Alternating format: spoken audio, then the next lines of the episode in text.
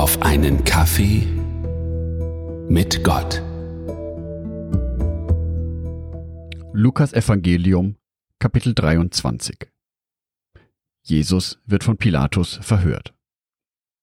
Die ganze Ratsversammlung erhob sich und sie führten Jesus zu Pilatus. Dort brachten sie ihre Anklagepunkte gegen ihn vor. Wir haben festgestellt, dass dieser Mann unser Volk aufhetzt. Er sagt, gebt dem Kaiser keine Steuern und ich bin Christus, der König. Pilatus fragte ihn, Bist du der König der Juden? Jesus antwortete, Du sagst es. Pilatus sagte zu den führenden Priestern und der Volksmenge, Ich finde keine Schuld an diesem Menschen. Aber sie bestanden darauf. Mit seiner Lehre hetzt er im ganzen jüdischen Land das Volk auf, angefangen von Galiläa bis hierher. Als Pilatus das hörte, fragte er, Kommt dieser Mann aus Galiläa? Die Leute antworteten, Ja, er kommt aus dem Herrschaftsgebiet von Herodes. Da ließ Pilatus Jesus zu Herodes bringen. Herodes hielt sich zu dieser Zeit gerade in Jerusalem auf. Als Herodes Jesus sah, freute er sich sehr. Er wollte ihn schon lange kennenlernen, denn er hatte viel von ihm gehört. Vor allem hoffte er, eins seiner Wunder mitzuerleben. Herodes stellte ihm viele Fragen, aber Jesus gab ihm keine Antwort. Die führenden Priester und Schriftgelehrten standen dabei und beschuldigten ihn schwer. Herodes und seine Soldaten hatten nur Verachtung für ihn übrig. Um ihn lächerlich zu machen, zogen sie ihm ein prächtiges Gewand an. Dann schickten sie ihn zu Pilatus zurück. An diesem Tag wurden Herodes und Pilatus Freunde. Vorher waren sie Feinde gewesen. Pilatus ließ die führenden Priester zusammenrufen, dazu die anderen Mitglieder des jüdischen Rates und das Volk. Er sagte zu ihnen, Ihr habt diesen Menschen zu mir gebracht, weil er angeblich das Volk aufhetzt. Also habe ich ihn in eurem Beisein verhört. Keiner eurer Anklagepunkte hat sich bestätigt. Ja, sogar Herodes hat ihn zu uns zurückgeschickt. Seht doch, er hat nichts getan, wofür er den Tod verdient. Ich lasse ihn auspeitschen, dann gebe ich ihn frei. Da schrien sie alle wie aus einem Mund. Weg mit ihm! Gib uns Barabbas frei! Barabbas hatte sich an einem Aufruhr in der Stadt beteiligt und einen Mord begangen. Deshalb saß er im Gefängnis. Noch einmal redete Pilatus den Leuten zu, denn er wollte Jesus freilassen.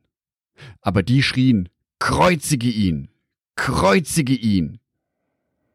Da wandte er sich zum dritten Mal an sie. Was hat er denn verbrochen? Ich kann nichts an ihm finden, wofür er den Tod verdient. Ich lasse ihn auspeitschen, dann gebe ich ihn frei. Aber sie bedrängten ihn weiter und schrien immer lauter. Ans Kreuz mit ihm! Zuletzt hatte ihr Geschrei Erfolg. Pilatus entschied, ihre Forderung zu erfüllen. Er ließ den Mann frei, um den sie gebeten hatten, der wegen Aufruhr und Mord im Gefängnis saß. Aber Jesus lieferte er aus, so wie sie es gewollt hatten. Die Soldaten führten Jesus zur Hinrichtung. Unterwegs hielten sie Simon von Kyrene an, der gerade vom Feld zurückkam. Sie luden ihm das Kreuz auf, damit er es hinter Jesus hertrug. Viele Leute aus dem Volk folgten Jesus. Darunter waren Frauen, die sich auf die Brust schlugen und um ihn weinten. Aber Jesus drehte sich zu ihnen um und sagte, Ihr Töchter von Jerusalem, weint nicht um mich, weint vielmehr um euch selber und um eure Kinder. Denn bald kommt die Zeit, in der die Menschen sagen werden, Glückselig sind die Frauen, die keine Kinder bekommen können, der Schoß, der kein Kind geboren hat, und die Brüste, die nie gestillt haben. dann werden die Leute zu den Bergen sagen, stürzt auf uns und zu den Hügeln begrabt uns.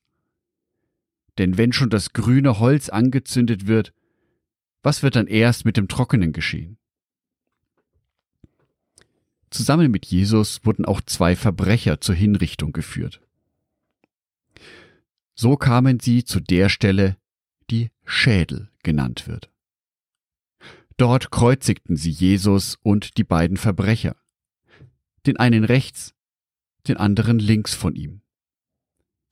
Aber Jesus sagte, Vater, vergib ihnen, denn sie wissen nicht, was sie tun. Die Soldaten verteilten seine Kleider und losten sie untereinander aus. Das Volk stand dabei und schaute zu. Die Mitglieder des jüdischen Rates verspotteten ihn. Sie sagten, andere hat er gerettet. Jetzt soll er sich selbst retten, wenn er der Christus ist, den Gott erwählt hat. Auch die Soldaten trieben ihren Spott mit ihm. Sie gingen zu Jesus und reichten ihm Essig.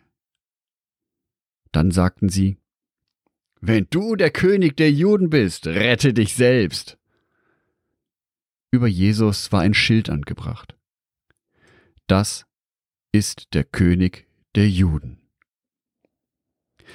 Auch einer der Verbrecher, die mit ihm gekreuzigt worden waren, verspottete Jesus. Er sagte, Bist du nicht der Christus, dann rette doch dich und uns. Aber der andere wies ihn zurecht. Fürchtest du noch nicht einmal Gott? Dich hat doch dieselbe Strafe getroffen wie ihn. Wir werden zu Recht bestraft und bekommen, was wir verdient haben, aber er hat nichts Unrechtes getan. Und zu Jesus sagte er, Jesus, denke an mich, wenn du in dein Reich kommst. Jesus antwortete, Amen, das sage ich dir. Heute noch wirst du mit mir im Paradies sein. Es war schon um die sechste Stunde, da breitete sich im ganzen Land Finsternis aus. Das dauerte bis zur neunten Stunde. So lange hatte die Sonne aufgehört zu scheinen. Da zerriss der Vorhang im Tempel mitten durch, und Jesus schrie laut Vater, ich lege mein Leben in deine Hand. Nach diesen Worten starb er. Der römische Hauptmann sah genau, was geschah. Da lobte er Gott und sagte, dieser Mensch war wirklich ein Gerechter. Eine große Menge Schaulustiger war gekommen und sah alles, was dort geschah. Da schlugen sie sich auf die Brust und kehrten in die Stadt zurück. In einiger Entfernung standen die beieinander, die Jesus kannten. Unter ihnen waren die Frauen, die Jesus gefolgt waren, seit er in Galiläa gewirkt hatte. Auch sie sahen alles mit an. Unter den Ratsältesten war ein Mann namens Josef, der vorbildlich und gerecht vor Gott lebte. Dem Beschluss und dem Vorgehen des jüdischen Rates hatte er nicht zugestimmt. Josef kam aus Arimathäa, einer Stadt in Judäa. Er wartete darauf, dass Gott sein Reich in dieser Welt anbrechen lässt. Dieser Josef ging zu Pilatus und bat ihn um den Leichnam von Jesus. Dann nahm er ihn vom Kreuz ab und wickelte ihn in ein Leintuch. Schließlich legte er ihn in eine Grabkammer. Die war in Felsen gehauen und es hatte noch niemand in ihr gelegen. Das geschah an dem Tag, an dem der Sabbat vorbereitet wurde. Die Frauen, die zusammen mit Jesus aus Galiläa gekommen waren, gingen Josef nach. Sie sahen das Grab und beobachteten, wie der Leichnam hineingelegt wurde. Dann kehrten sie in die Stadt zurück und bereiteten wohlriechende Öle und Salben vor. Aber den Sabbat verbrachten sie in Ruhe, wie das Gesetz es vorschreibt.